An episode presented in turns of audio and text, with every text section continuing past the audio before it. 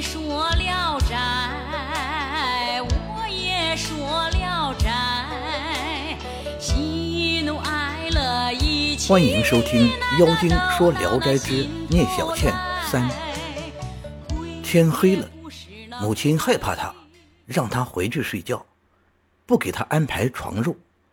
小倩知道母亲的用意，就马上走了。路过宁生的书房，想进去，又退了回来，在门外徘徊，好像害怕什么。宁生叫他，小倩说：“屋里剑气吓人，以前在路上没有见你，也是这个缘故。”宁生明白是那个皮囊，就取来挂到别的房里。小倩才进去，他靠近烛光坐下，坐了一会儿，没说一句话。过了好长时间，小倩才问：“你夜里读书吗？我小时候读过《楞严经》，如今大半都忘了。求你给我一卷，夜里没事，请兄长指正。”宁生答应了。小倩又坐了一会儿，还是不说话。二更快过去了，也不说走。宁生催促她，小倩凄惨地说。我一个外地来的孤魂，特别害怕荒木。宁生说：“书房里没有别的床可睡，况且我们是兄妹，也应该避嫌。”小倩起身，愁眉苦脸的，像要哭出来，脚步迟疑，慢慢走出门去，踏过台阶就不见了。宁生暗暗可怜她，想留她在别的床上住下。又怕母亲责备，小倩清晨就来给母亲请安，捧着脸盆侍奉洗漱，操劳家务，没有不合母亲心意的。到了黄昏就告退辞去，常到书房就着烛光读经书，发觉宁生想睡了，才惨然离去。先前宁生的妻子病了，不能做家务，母亲累得疲惫不堪。自从小倩来了，母亲非常安逸，心中十分感激。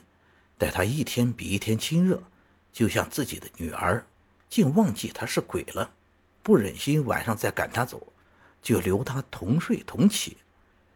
小倩刚来时从不吃东西喝水，半年后渐渐喝点稀饭汤。宁生和母亲都很溺爱她，避讳说她是鬼，别人也就不知道。没多久，宁生的妻子死了，母亲私下有娶小倩做媳妇的意思，又怕对儿子不利。小倩多少知道母亲的心思，就趁机告诉母亲说：“我在这里住了一年多，母亲应当知道儿的心肠了。我为了不祸害行人，才跟郎君来到这里，我没有别的意思，只因公子光明磊落，为天下人所敬重。”实在是想依靠他帮助三几年，借以博得皇帝封诰，在九泉之下也觉光彩。母亲也知道他没有恶意，只是怕他不能生儿育女。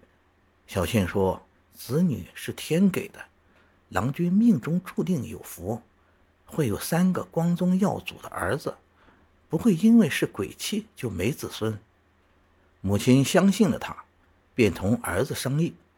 宁生很高兴，就摆下酒宴，告诉了亲戚朋友。有人要求见见新媳妇，小倩穿着漂亮衣服，坦然地出来拜客。满屋的人都惊诧地看着她，不仅不疑心她是鬼，反而怀疑她是仙女。于是宁生五福之内的亲戚都带着礼物向小倩祝贺，争着与她交往。小倩善于画兰花和梅花。总是以画酬答，凡是得到他画的人都把画珍藏着，感到很荣耀。一天，小倩低头伏在窗前，心情惆怅，像掉了魂。她忽然问道：“皮囊在什么地方？”宁生说：“因为你害怕它，所以放到别的房间里了。”小倩说：“我接受活人的气息也很长时间了，不再害怕了。”应该拿来挂在床头。宁生问他怎么回事，小倩说：“三天来，我心中恐惧不安，像是金华的妖物，恨我远远的藏起来，怕早晚会找到这里。宁生就把皮囊拿来，小倩反复看着说：“这是剑仙装人头用的，破旧到这种程度，不知道杀了多少人。我今天见到他，身上还起鸡皮疙瘩。”说完，便将剑带挂在床头。第二天，小倩又让一挂在门上，夜晚对着蜡烛坐着，叫宁生也不要睡。忽然。有一个东西像飞鸟一样落下来，小倩惊慌地藏进帷幕中。宁生一看，这个东西形状像夜叉，电目血舌，两只爪子抓挠着伸过来，到了门口又停住，徘徊了很久，渐渐靠近皮囊，用爪子摘取，好像要把它抓裂。